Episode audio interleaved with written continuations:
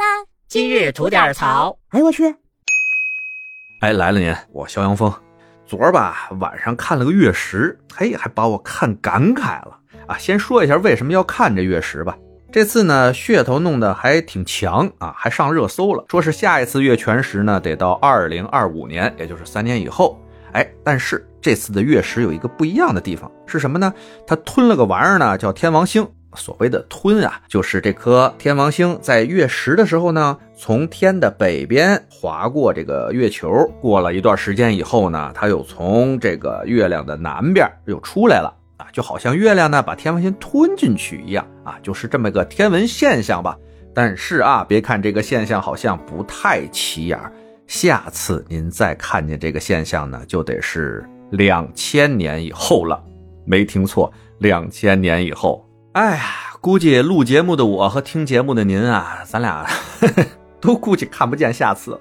您看气氛烘托到这儿了吧？不看看那就不合适了。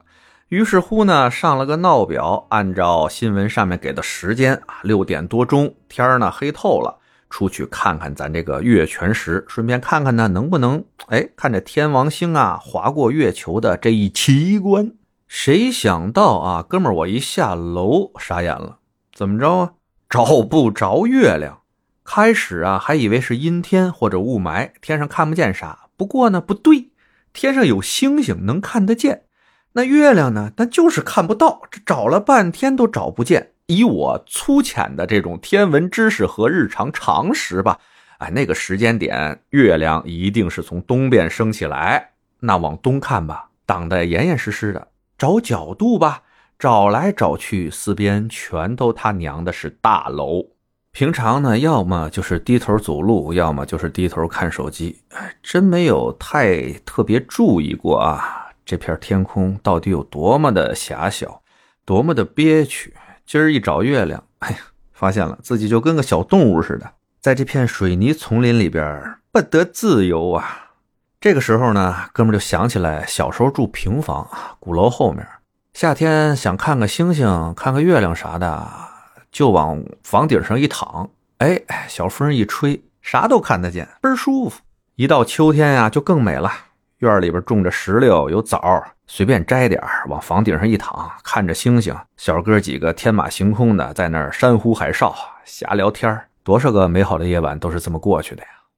这一边想着吧，就一边找吧，都快走出小区了。嘿，可算看上月亮了。真正看上的时候吧，倒也没啥激动的，红不通通的。因为我在北京嘛，不是一个完全全食的状态，是一个血红血红的月亮，挺好，看见了，至少满足了一个心愿。看了一会儿，就往家溜达。谁没事在那儿 看全程去？又不是那种好家伙发烧友，对吧？一边往家溜达，一边想了，我天，两千年一次。那上次人家看着这景儿的时候是什么时候啊？算算吧，应该是汉朝。哎呦，我就死活算不出来到底是东汉还是西汉呢？那么算呢？公元二十二年，东汉、西汉。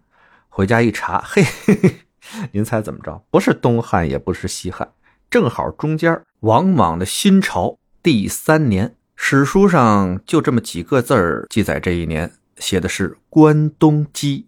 人相识，天下纷乱。咱家的史书啊，基本都这样，字儿越少，事儿越大。就刚才我念的那几个字儿，就是一片天下大乱、饿殍营野的地狱景象啊！